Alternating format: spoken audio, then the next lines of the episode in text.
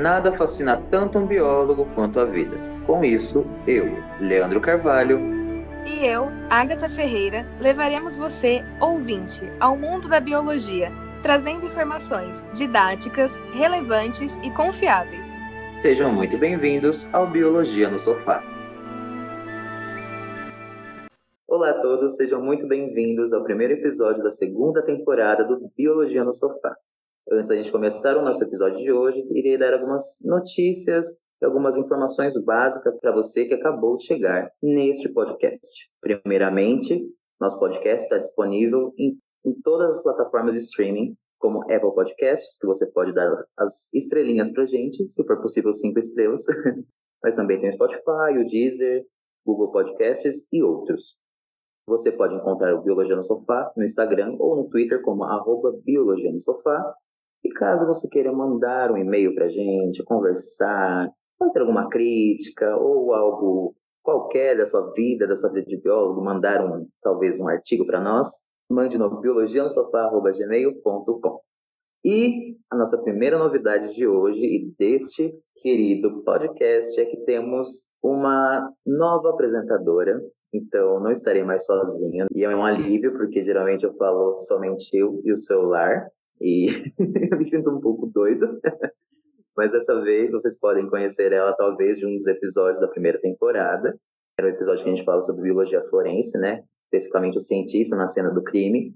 E ela foi minha convidada desse dia e nós somos muito amigos. Então, eu resolvi convidá-la para ser parte do elenco fixo desse podcast, que é a Agatha Ferreira. Então, por favor, Agatha, se apresente, diga quem você é, de onde está falando, o que você come, o que você faz da sua vida, Diga tudo, não tenha medo. Oi, gente, é prazer. Como o Leandro falou, eu já apresentei uns episódios aqui do podcast com ele, que foi o de Bioforense. E eu sou a Agatha Ferreira, eu faço biologia na Unisa, assim como o Leandro, estou no último semestre. E tô participando agora do podcast com ele, espero que vocês gostem. A gente vai trazer vários assuntos que ainda não foram abordados, outros que a gente vai falar um pouco mais. E como ele falou, hoje a gente vai estar trazendo para vocês mistérios científicos e é isso. É um prazer estar aqui. É um prazer meu receber você aqui. Eu acho que vai ser uma grande soma, não é mesmo? Aquela pessoa que chega para somar. Amém. Bom, como eu disse, o nosso tema de hoje é mistério científico sem solução. Então, a biologia e a ciência é muito ampla e tem muitas coisas que ainda não foram resolvidas não foram solucionadas por cientistas ou biólogos, ou enfim, seja lá o que for, que trabalham nesse mundinho da ciência. E hoje a gente vai abordar alguns deles, dois principalmente, que são dois que a gente se identifica bastante. O primeiro é por que sonhamos? Não sei se vocês já se perguntaram isso, não sei se vocês já pesquisaram sobre isso, mas não, não temos ainda uma resposta concreta do porquê sonhamos. Por que nós temos sonhos ou coisas do tipo. É engraçado porque todo mundo sonha, né? Todo mundo conhece alguém que sonha. E muitas pessoas já pesquisaram o significado de seus sonhos, mas ninguém nunca parou para pensar, né, se realmente há uma resposta do porquê que a gente sonha. Então, quando você dorme, provavelmente você tem vários e vários sonhos, ou né, pesadelos, que também é um tipo de sonho. Existem algumas definições básicas de sonho. De modo geral, pode-se dizer que são sequências psíquicas que ocorrem de modo involuntário durante seu sono, o dicionário diz mais ou menos que é o conjunto de imagens de pensamentos ou de fantasias que se, que se apresentam à mente durante o sono. Já Freud, o pai da psicanálise, diz que o sonho é a realização dos desejos reprimidos quando o homem está consciente. Uma coisa assim bem filosófica, não é mesmo, Agatha? Sim, eu acho. Bom, o sonho ele é estudado há muito tempo e antigamente se dizia que os sonhos era uma forma de premonição ou algo como prever o futuro de uma pessoa ou de algo que vai acontecer com a humanidade. Tem exemplos disso quando a gente pesquisa sobre a vida de Júlio César, né? Sua mulher sonhou com a morte dele um dia antes do acontecimento. Então, um dia antes da morte dele, ela sonhou com tudo que ia acontecer, ele realmente morreu, e isso se tornou aí, foi passando de geração em geração como um presságio, como uma forma de você prever o futuro. Então, os sonhos sempre foram interpretados desde muito tempo e até hoje, né, as pessoas ainda interpretam como algo que revela o futuro ou, algo que diz sobre como está sendo seu presente. ou frustrações que você teve no passado, por exemplo. Então, sempre rodou essa questão do sonho como algo místico. Mas uh, o sonho começou a ser estudado propriamente, mesmo e com bastante frequência, a partir de 1950, e descreveram os sonhos né, e o sono. O sono em si, não só o sonho, o sono começou a ser estudado a partir de 1950 e foi caracterizado um tipo de sono REM, R-E-M, Rapid Eye Movement. Então, é o que tem os movimentos rápidos dos olhos. Então, quando você está dormindo, às vezes você nem percebe, mas seus olhos estão indo para lá e para cá, uh, mesmo com as suas pálpebras fechadas. Porque seu cérebro está em alta atividade, mesmo quando você está com seu corpo parado e dormindo, ou porque são sonhos muito, vívidos, então isso faz com que, que, seus olhos tenham altos movimentos, movimentos rápidos, enfim, uma, uma grande atividade. É, a função do, do sonho pode ser muito variável de acordo com cada cientista, ainda não há uma função específica, né? Alguns dizem que é consolidação de memórias, outros que é para você fixar um tipo de aprendizado. Então, isso vai de cientista para cientista. São teorias bem fortes, essas duas, mas ainda não há nada comprovado cientificamente. Freud também dizia que os sonhos seriam restos do nosso dia, ou rastros dos nossos dias. Porque, por exemplo, você teve um trauma muito forte hoje, seu cão morreu é um pet seu muito querido faleceu. E acontece às vezes de você sonhar com aquilo, porque aquilo ficou muito bem gravado na sua memória. Então a chance daquilo retornar no momento de descanso é muito grande. Então, Freud já apontava isso lá em 1900, no começo do século 20. Isso foi confirmado só em 1989, quase no final do século 20 por dois cientistas, a Constantine Pavlidis e o Jonathan Wilson, ambos da Universidade Rockefeller, e eles fizeram um teste com ratos observaram que os neurônios ativos desses ratos durante o dia permaneciam ativos durante a noite. E aqueles neurônios menos ativos permaneciam menos ativos ainda durante a noite. Então, mesmo que existam esses estudos e algumas dessas comprovações tenham ocorrido por meio desses estudos e por meio dessas atividades, ainda não se tem uma, uma resposta concreta do porquê sonhamos ou para que servem os sonhos. É uma grande dúvida que percorre até hoje, quem sabe, né, onde nós, biólogos, cientistas e futuros cientistas, descobramos, mas por hora ainda não há resposta. E você, Agatha, o que você acha disso? Tu sonha muito? Gente, eu sonho muito. Eu sonho quase todos os dias. A maior parte das vezes eu lembro, mas às vezes não. E acho que tem algumas coisas que permeiam muito você sonhar. Tem gente que fala que, ah, eu sonhei que meu dente caiu, é morte. Sonhei que eu ganhava na loteria. Ah, quando você sonha uma coisa, é o contrário. Então eu sei que uma pessoa morreu, é porque ela vai viver muito. Uhum. Ou, enfim, eu acho muito interessante isso porque tem vários significados, que nem quando a pessoa fala, olha, se você comer e dormir, você vai ter pesadelo. É umas coisas que. Ou quando você sonha que você tá caindo e você acorda assustado. Eu acho que é muito complexo, porque envolve muito, acho que psicologia e sistema nervoso, mas eu acho que é um assunto muito interessante. Acho que é um campo que tem possibilidade de muita pesquisa, porque Sim. tem muita coisa ainda muito vaga, mas acho que tem muito a ser estudado. Porque tem pessoas que sonham e falam que realmente aconteceu, ou pessoas que sonham e conseguem voltar no sonho, enfim, eu acho bem bizarro, na verdade. Eu sou a pessoa que sonha acordado, né? Porque sonhar dormindo é muito difícil. Eu não sonho quase nada e se eu sonho realmente não lembro. É bem difícil, é mais fácil lembrar um pesadelo mesmo, uma coisa bem ruim. Mas uhum. sonhos, sonhos é bem difícil. Quando eu sonho, é tipo uma coisa muito bizarra, sabe? É uma vaca andando de moto, sabe, no meio de uma estrada de algodão, uma coisa assim, uhum. sabe? Não, é muito concreto. Os meus sonhos são mais construídos. Eu costumo sonhar com pessoas que eu conheço, acontecendo uma coisa específica.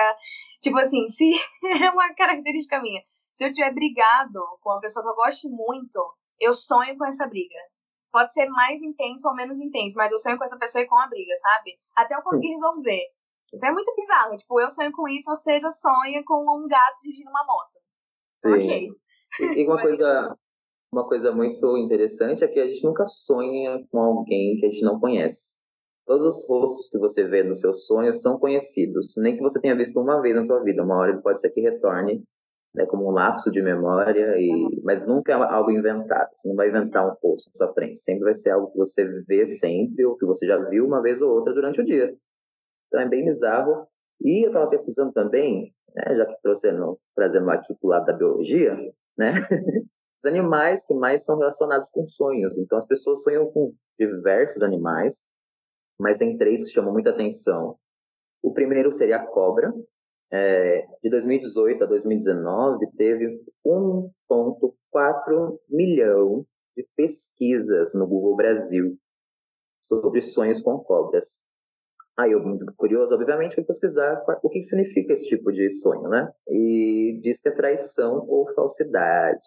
Aí você já lembra do quê? Da, da Bíblia, a cobra na Bíblia, né? A questão da falsidade, questão de traição, não sei o quê, é, do fruto e tal.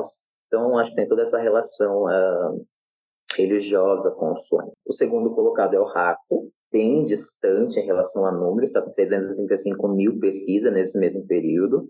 O rato é relacionado com presságios negativos, uh, ou com doença e algum tipo de decepção na vida. E em terceiro, o sapo, que está mais perto do rato, está com 292 mil pesquisas. Também é relacionado a presságios negativos, mas também é relacionada à infelicidade em vários aspectos da sua vida. Então, pode ser um aspecto religioso, amoroso, financeiro, algo que está te decepcionando, está deixando triste e infeliz. Eu achava que era cachorro, né? Eu até te falei. Eu achava é... que era cachorro. E... A gente pensa, né? Porque é um bichinho fofinho do dia a dia, todo mundo tem cachorro é, e gato, né? Então, cachorro e gato, sim. Eu, eu já ouvi falar muito também com água. Pessoa que sonha com água, tipo, se a água foi escura, Pode ser qualquer água, mas se for escura é coisa ruim, se for água boa é. Água boa não, né? Água clara. tipo isso. Enfim, bem eu, eu, eu, sonho bastante com armas, tiro, coisas do tipo. Falam que é coisa ruim é coisa boa. Pode ser que tá tirando algo da tua vida e pode ser que realmente tá acabando com a vida de alguém, né? Meu Também. Deus. e vamos de plano funerário. Exatamente, vamos de óbito. Meu Deus. Que horrível. Bom, gente, eu vou falar para vocês um pouquinho sobre um segundo mistério, né? Já que o Leandro falou sobre os sonhos. Uma coisa que pesquisando a gente viu que é muito falada é sobre a questão da existência de vida extraterrestre, que tem várias abordagens. Tem pessoas que acabam é, dando uma figuração para uma vida extraterrestre, então imaginar, como eles dizem, um reptiliano, uma figura verde ou uma figura cinza com uma cabeça grande, olhos pretos, ou simplesmente você pensar em uma bactéria ou um fungo como uma vida extraterrestre, por exemplo.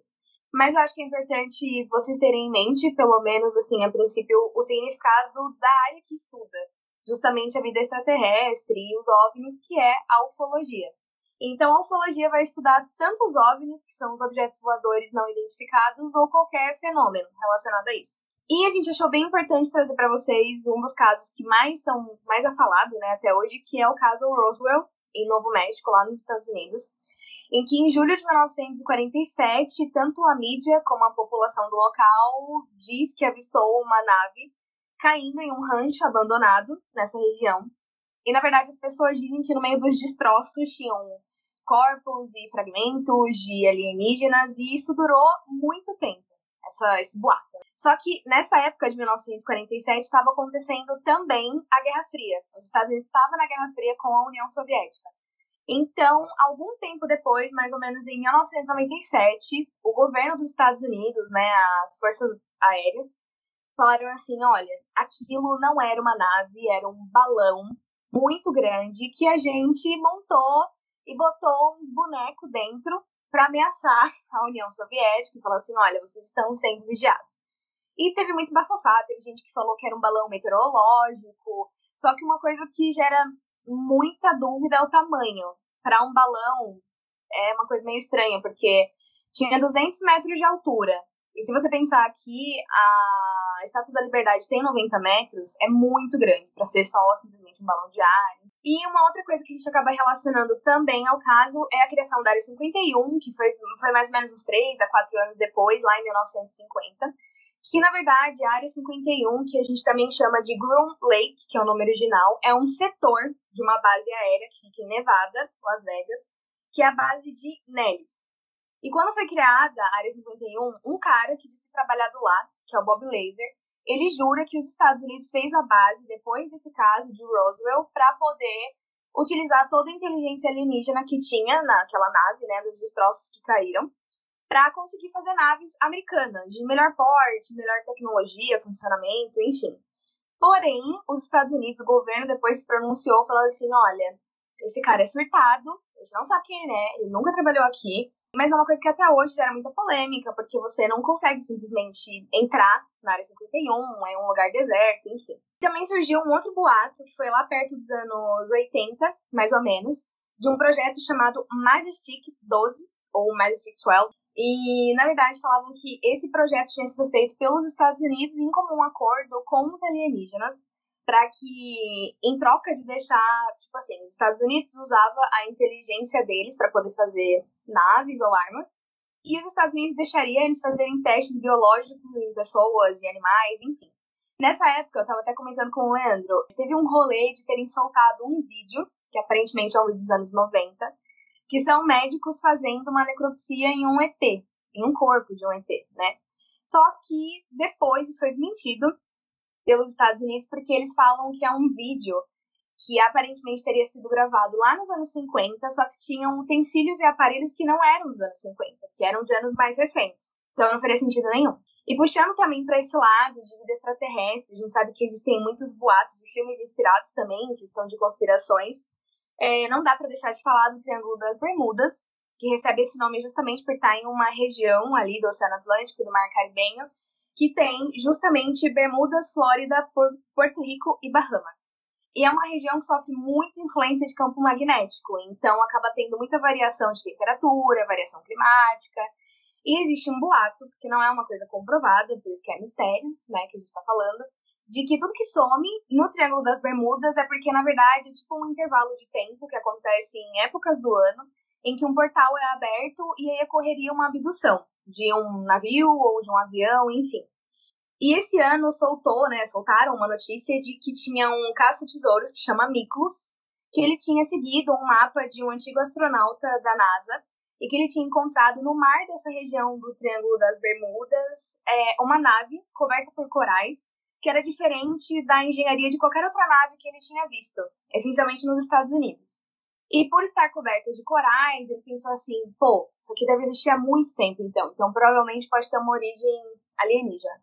E uma outra coisa que também é muito considerada evidência de atividade extraterrestre, enfim, são os círculos nas plantações de trigo ou de milho, que se concentram essencialmente lá no sul da Inglaterra, na região de New Hampshire, que muitas pessoas dizem que é algo recente, mas na verdade existe desde 1500, foi só remodelando, vamos dizer assim, a, a forma, porque primeiro era uma coisa mais circular e hoje tem vários formatos, geométricos, né?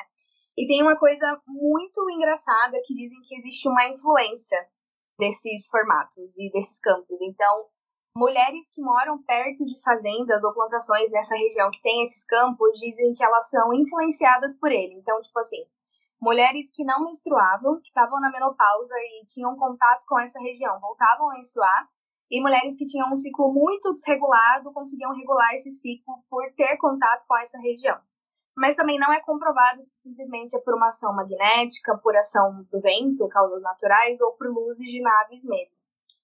E eu trouxe para vocês uma notícia desse ano, que eu acho que o Leo até chegou a comentar em outros episódios do podcast também, que o Pentágono confirmou a existência de OVNIs e de vidas extraterrestres com base em três vídeos deles que tinham sido liberados há muitos anos atrás. E eles decidiram, sabe-se por quê, nesse ano dizer que realmente existe, porque, de acordo com eles, eles não queriam mais fake news nem falsas especulações, então eles decidiram admitir, para simplesmente, né, a vontade do povo é a vontade de Deus, então vamos dar a eles o que eles querem, né? E acabaram admitindo. Por último, uma curiosidade que eu queria dizer para vocês, porque eu vejo muitas pessoas perguntando isso, e eu acho que é razão de muitos filmes abordarem também, é como que você faz para ver um OVNI, você tem tem gente que chama os lugares que você mais avista de hotspots, né? Como se fossem hotspots de avistamento.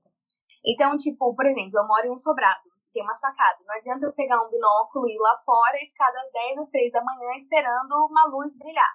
Porque tem que levar em consideração a altura, a poluição. Então, o que sempre falam é que se você quiser ver, tem que ser um lugar muito limpo, em termos de nuvens e poluição e tal.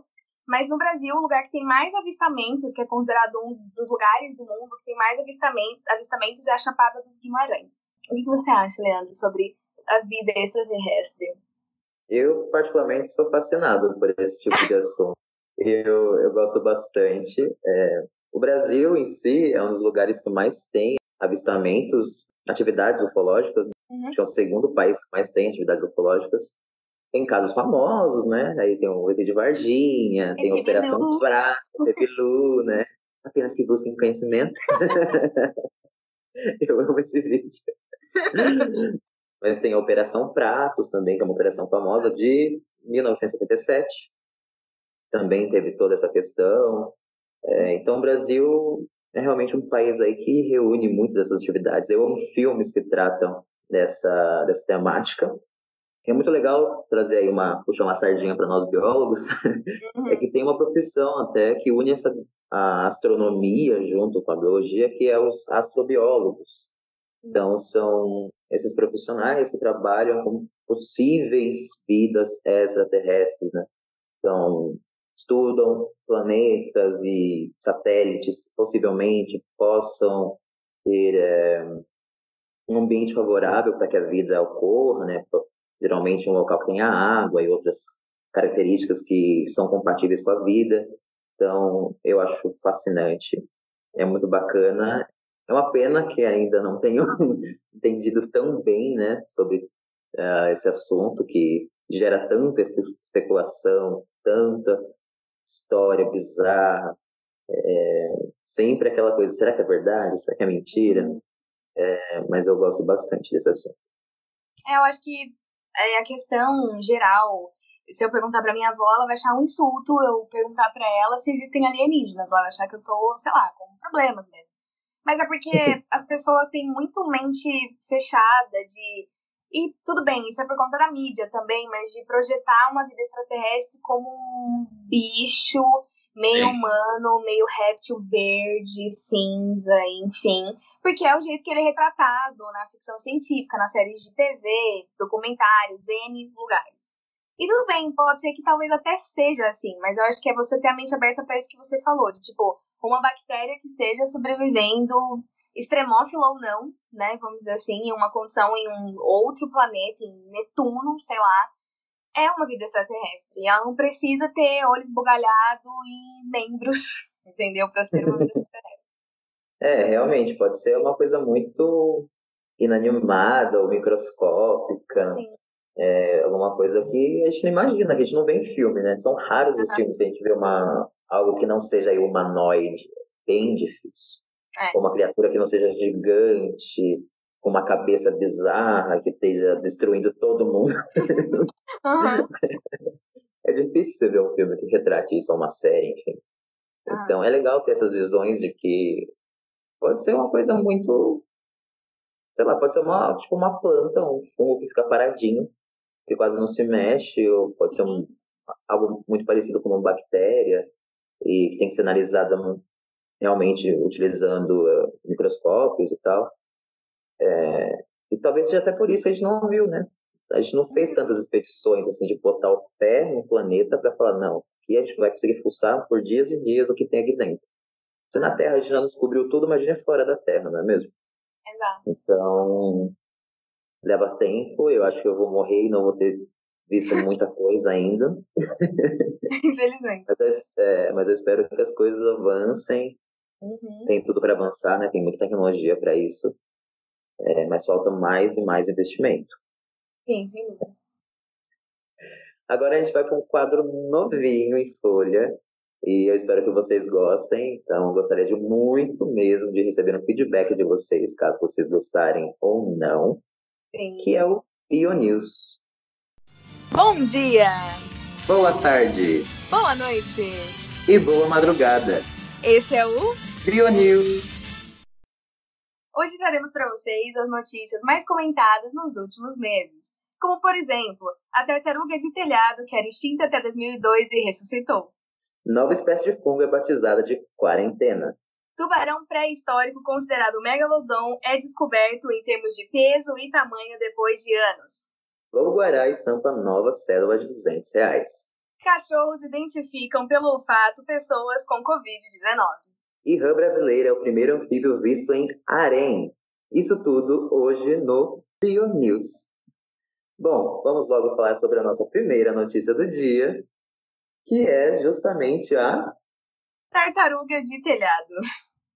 Gente, é o seguinte, a tartaruga de telhado é uma espécie de tartaruga, né, como o próprio nome diz, que era considerada extinta até 2002. Ela é endêmica de uma região chamada Myanmar, na Ásia.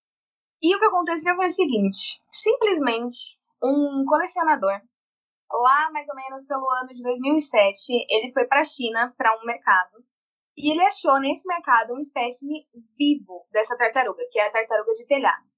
E ele levou isso até os pesquisadores, que tinham alguns estudos que realmente sabiam que era uma tartaruga, que era considerada a segunda espécie mais ameaçada de extinção do mundo, e começaram a investir nisso, fazendo tipo um projeto de proteção que eles dizem que era para ressuscitar a espécie, já que ela era considerada extinta até 2002. Só que como ela é endêmica, o que eles fizeram? Algumas coletas, justamente nesse local, né, que é o Myanmar, em um rio do Myanmar que chama Line, e eles descobriram que nesse rio tinham populações que estavam em declínio, porque tinha basicamente seis fêmeas e dois machos. Então eles fizeram uma tentativa de, naquele local específico do rio, isolar aquele mini grupinho de tartarugas para ver se rolava a reprodução e se aumentava em quantidade. E eles perceberam que até hoje, né, estamos em 2020, eles conseguiram a reprodução de mais de mil espécimes, né, mais de mil indivíduos dessa, dessa espécie de tartaruga. Só no ano passado foi cerca de 170. E aí vem aquela pergunta, tudo bem, mas então se agora a gente tem mais de mil, será que é possível pegar essa espécie, reintroduzir ela nesse rio e deixar ela nadar livremente, de repente ir para outros locais, ou enfim? A preocupação é como é uma espécie que sofria muito com super, superexploração de ovos, o que preocupa muito é a pesca nesse rio, porque será que todos os pescadores, os legais ou não, vão ter a preocupação de ver se tem ovos ou se um indivíduo mesmo que já nasceu filhote ou adulto enroscado em um utensílio ou em uma rede de pesca. Então, o fato da tartaruga ainda não ter sido reintroduzida é essa preocupação. Mas, com essa notícia muito boa e com essa quantidade de indivíduos aumentando por, por população, a gente espera que, em um curto período de tempo, elas voltem. Tomara, né? Realmente é difícil reviver, né? Uhum. É, dar vida de novo para esses animais.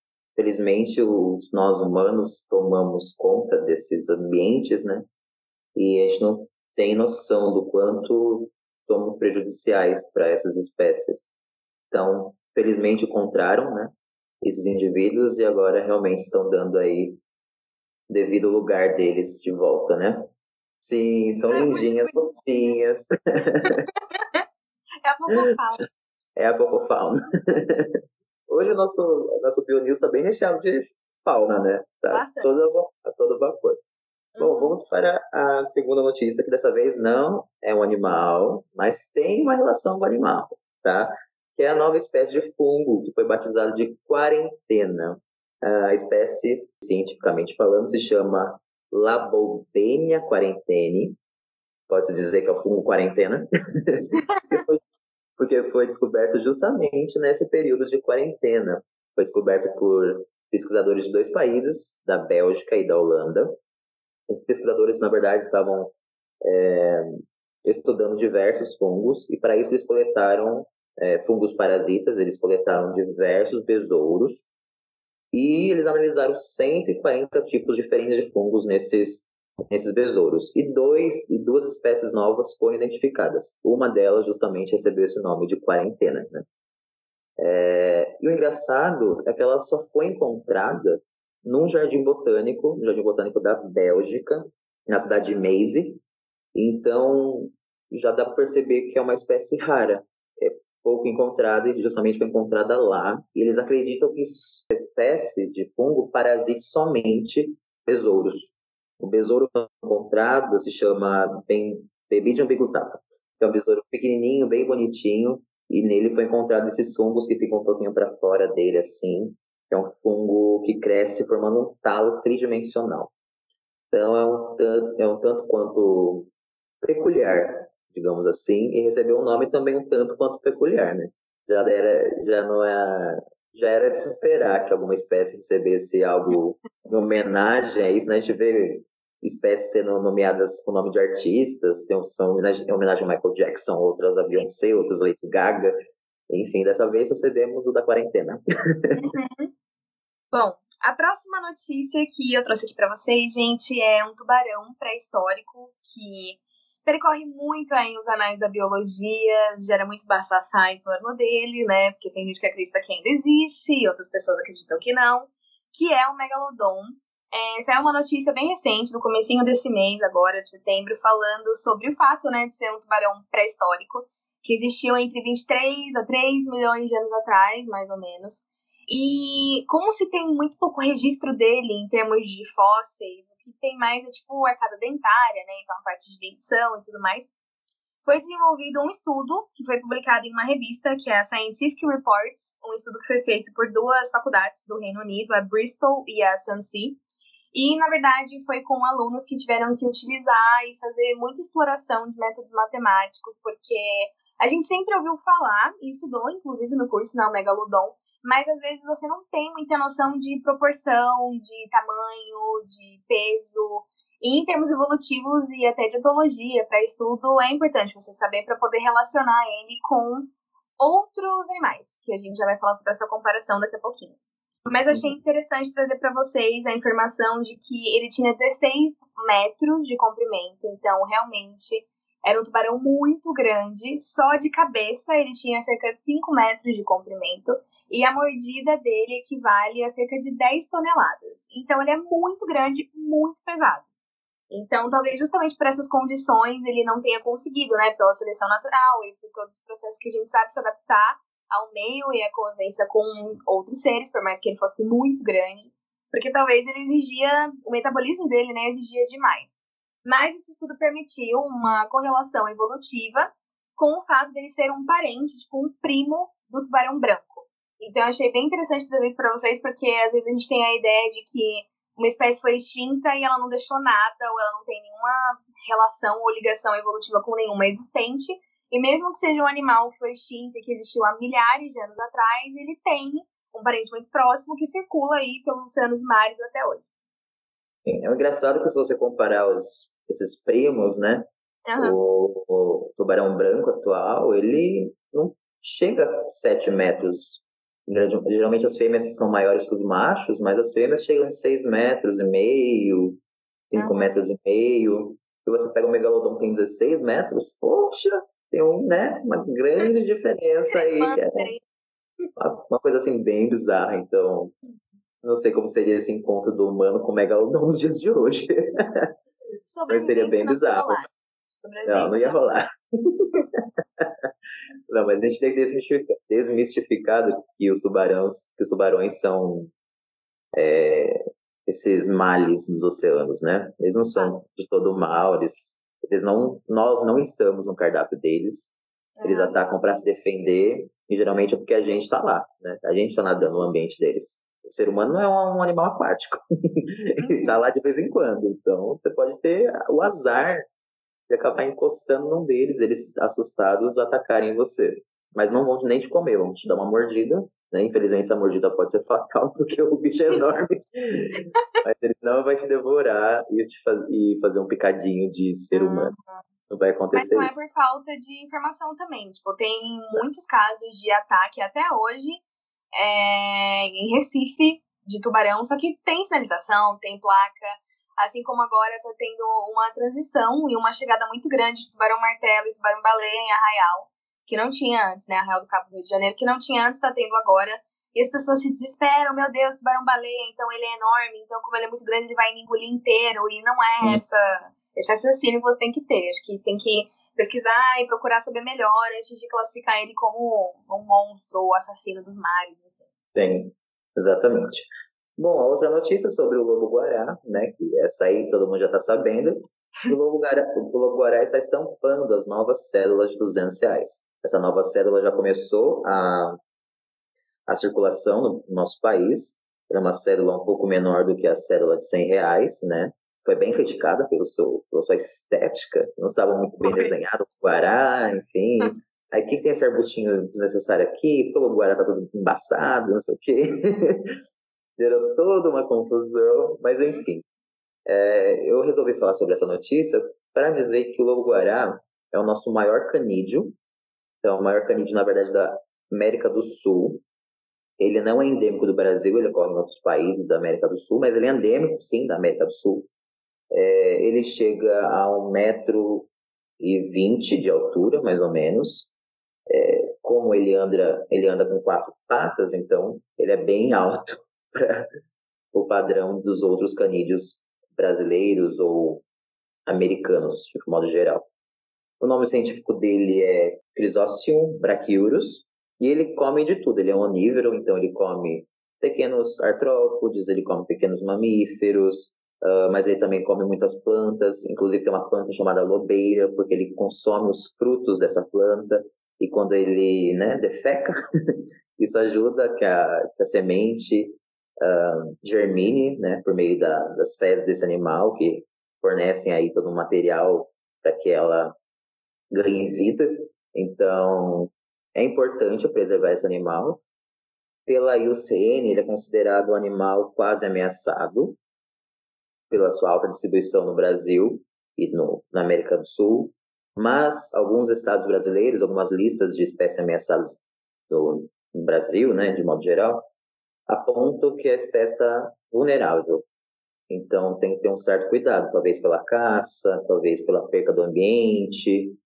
Agora a gente está vendo, infelizmente, a, a questão da, dos incêndios no Pantanal, e tudo isso afeta as populações desses animais, enfim. Então temos que prestar atenção e cuidar para que esses animais não venham entrar em extinção porque são realmente seres lindos e que merecem todo o cuidado do mundo.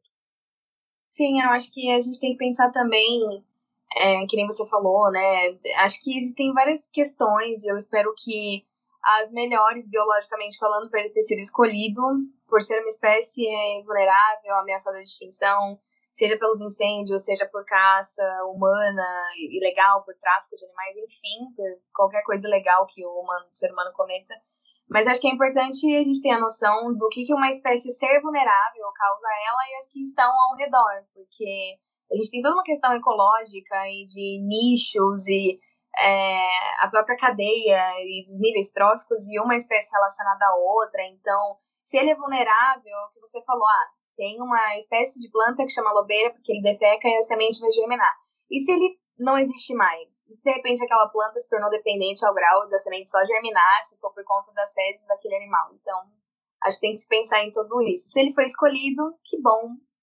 Pode não estar tá muito bonito, mas foi escolhido e tá lá. Então... Exatamente. Trouxe o nome dele à tona, né? Exatamente. É, outra notícia que eu trouxe para vocês é de cachorros identificando o SARS-CoV-2, que é o que causa o coronavírus nas pessoas.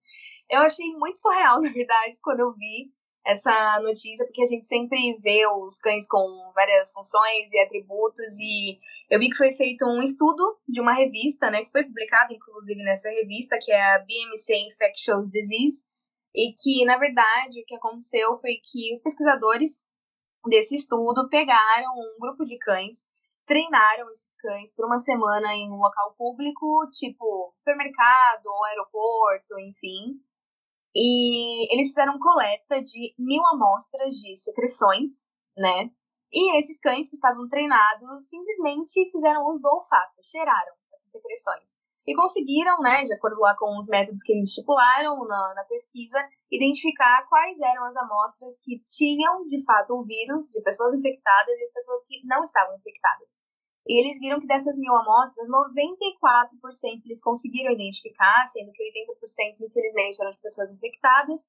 E tem né, aquela questão de grau de, de, das que, né, as que eram infectadas e as que não eram, mas eles conseguem fazer essa distinção de uma pessoa que de fato está com o vírus no corpo, enfim, incubado ou não, e uma pessoa que não está. E eu achei isso muito interessante porque, na verdade, tanto os pesquisadores em si, desse estudo, quanto os médicos veterinários falaram que, por ser uma doença respiratória, provavelmente existe essa relação do cão conseguir é, ter essa percepção de compostos orgânicos ou de qualquer outra questão relacionada à doença por ter um olfato muito apurado. Ainda é uma coisa vaga, porque eu achei uma capacidade quase meio que super-herói da Marvel, entendeu? Mas achei incrível. Achei muito importante. Eu acho que é, vou ressuscitar, assim, uma coisa que a gente comentou, mas eu acho que, tipo, às vezes a gente subestima muito a natureza, seja em fauna ou em flora. E de repente você quer um meio de criar uma vacina, você quer um meio de saber se a pessoa tá doente ou não, mede a febre, tira o sangue, e você tem um cachorro que cheirando te fala se você tá doente ou não. Então Sim. acho que é importante a gente valorizar o que a gente tem. É uma coisa que você nem bota fé, né? E como, é. quando que você vai imaginar que o seu doguinho, né, que tá ali, todo bonitinho, pedindo ração para você, pedindo carinho, vai identificar que você está doente. Né? Exato. Né? Uma coisa que eu nunca imaginaria, e que é uma descoberta bacana, mas uma descoberta muito importante. Né? E ainda mais porque muitas pessoas né, têm cães. Uhum. a maioria das casas no Brasil e no mundo tem algum pet, e o cachorro acho que é o animal mais comum. Então, é muito bonito saber que esses animais têm essa função tão importante que pode ajudar diversas pessoas com essa, com essa doença, né? o Covid-19. E por último, temos a rã brasileira, que é uma rã brasileira que é, a prim, que é o primeiro anfíbio visto em harém. Não é mesmo? Olha que, olha que engraçado, né? Quem diria que uma, uma rã né, justamente brasileira se aventura no harém, né? Olha que engraçado. Existem registros até de peixes, de répteis, aves, mamíferos que têm esse tipo de atividade, né? Ali um macho para várias fêmeas, né? um harém mesmo. Mas esse registro para anfíbio, para o grupo dos anfíbios, é inédito. E temos no Brasil, mais especificamente na Serra do Mar, então são rãs uh, endêmicas da Serra do Mar, aqui principalmente em São Paulo, na região da São Paulo, mesmo litoral paulista. E esse animal é simplesmente maravilhoso. são, são, são ranzinhas bem pequenininhas, é, não tão pequenas, mas são pequenas, que são conhecidas cientificamente como Toropa fora. E geralmente é observado um macho com duas fêmeas, que são fiéis a ele. Então tem uma, tem uma fêmea mais líder, assim, e uma fêmea mais secundária, mas as duas são fiéis a ele mesmo. E essa poliginia, né, esse harém, ele é muito vantajoso para ambos os sexos. Então, você talvez com um olhar meio de humano, você pensa, ah, isso é bom para o macho, né? O cara vai estar com duas mulheres, mas isso é um pensamento meio machista da pessoa, uhum. né? Mas é bom para os machos porque evita que concorrentes dele usem seus criadouros. Então, você tem aqueles criadouros de girinos, né? Eles colocam seus ovos para germinar seus girinos. É, para gerar seus girinos, para germinar é ótimo. Para gerar seus girinos. é botânico e não nega. Bem botânico mesmo. é, isso permite com que ele não tenha muita, muita concorrência e também contribui para uma diversidade genética. Já para as fêmeas, é, é, bom porque é melhor ter um macho para dividir né, do que nenhum, ou um que não seja tão bom. Uhum.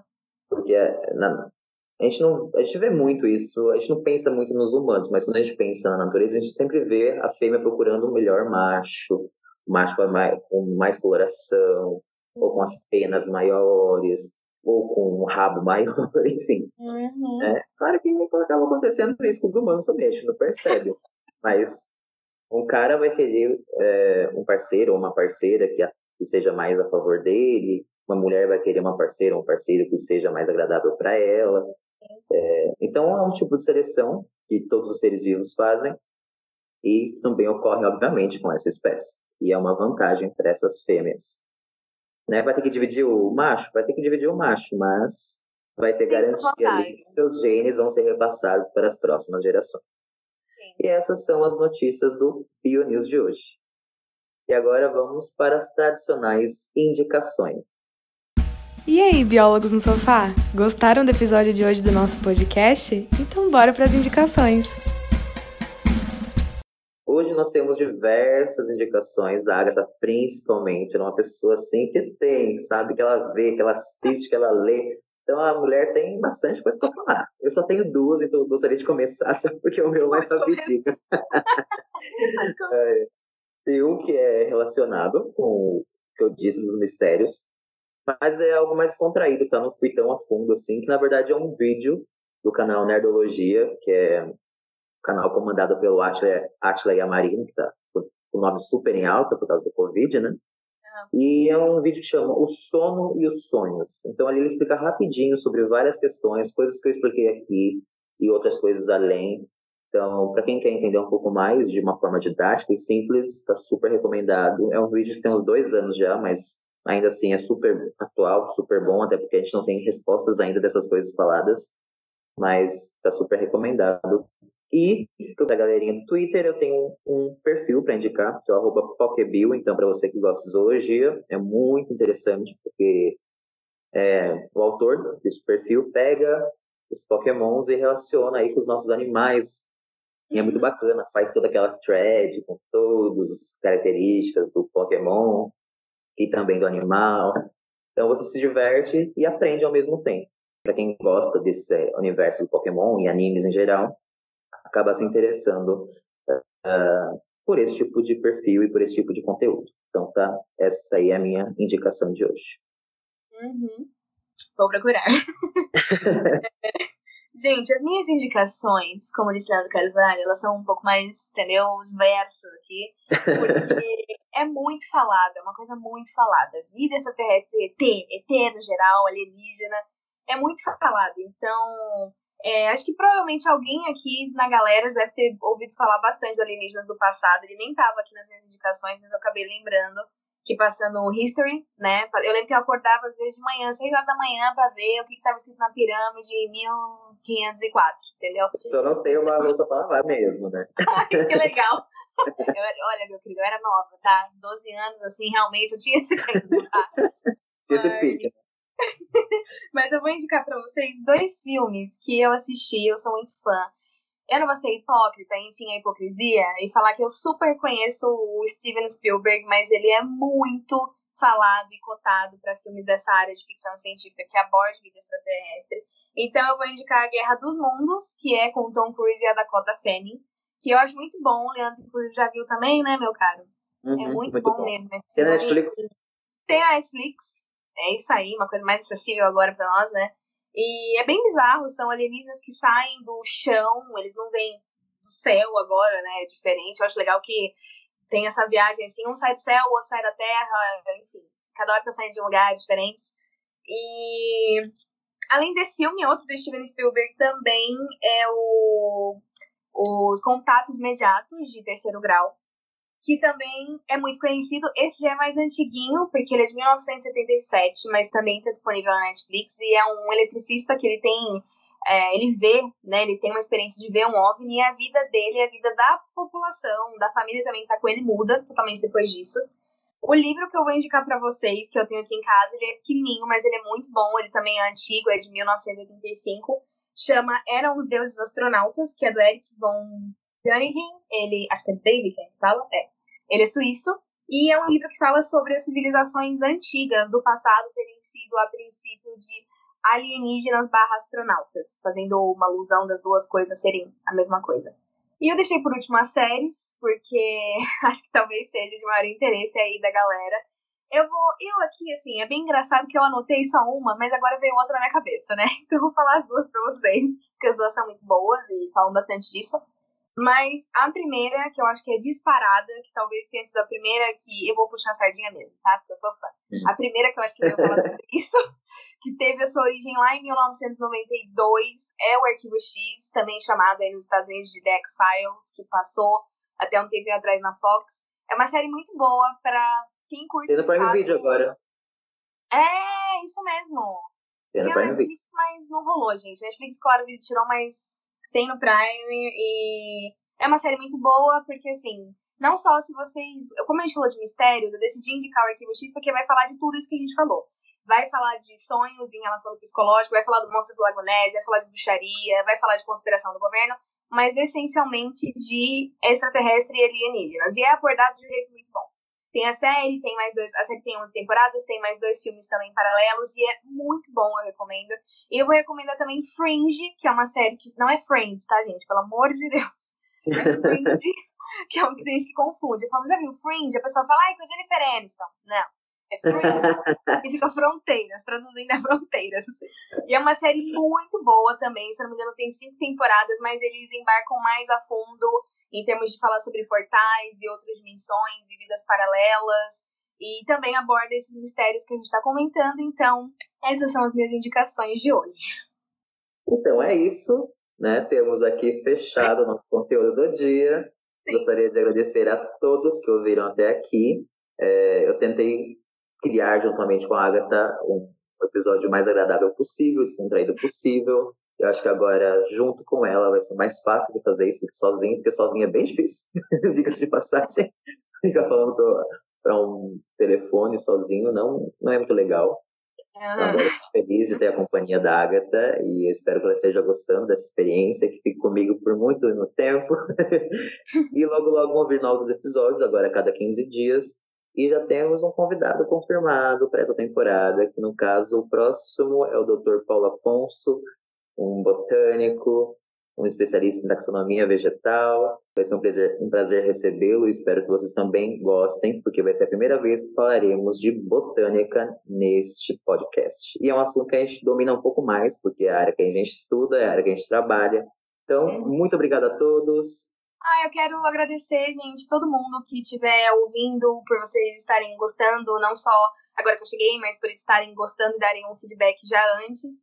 E o Leandro sabe, foi uma honra para mim participar a primeira vez, e agora, quando ele me chamou, eu fiquei incrédula, porque eu falei, gente, pra mim é praticamente um Nobel, entendeu? Então, eu tô muito feliz de estar aqui com ele eu sei que ele vai ter um futuro brilhante nesse projeto e em qualquer outro. Então, espero que a gente dure anos aqui. Esteja com 50 anos falando, Amém. quem sabe, Moça do Lagonés, né? Não sabemos. Então, é isso, gente. E muito obrigada e vamos esperar o próximo, como ele falou, daqui a 15 dias, porque realmente vai ser assim um bafafá de bom. Nos vemos na próxima e até logo. Tchau, tchau. Tchau, gente.